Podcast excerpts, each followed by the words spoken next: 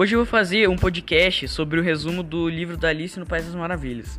O livro conta a história de Alice, uma menina curiosa que segue um coelho branco de colete e relógio. Ela, sem pensar, acaba mergulhando em sua toca.